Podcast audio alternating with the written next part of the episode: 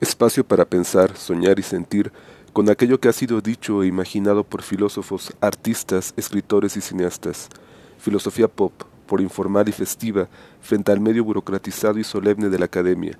Filosofía disidente, por rebelde, frente a una sociedad que prohíbe pensar.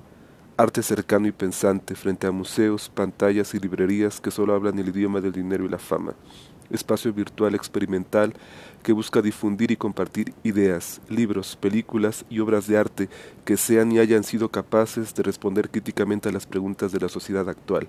Bienvenidos.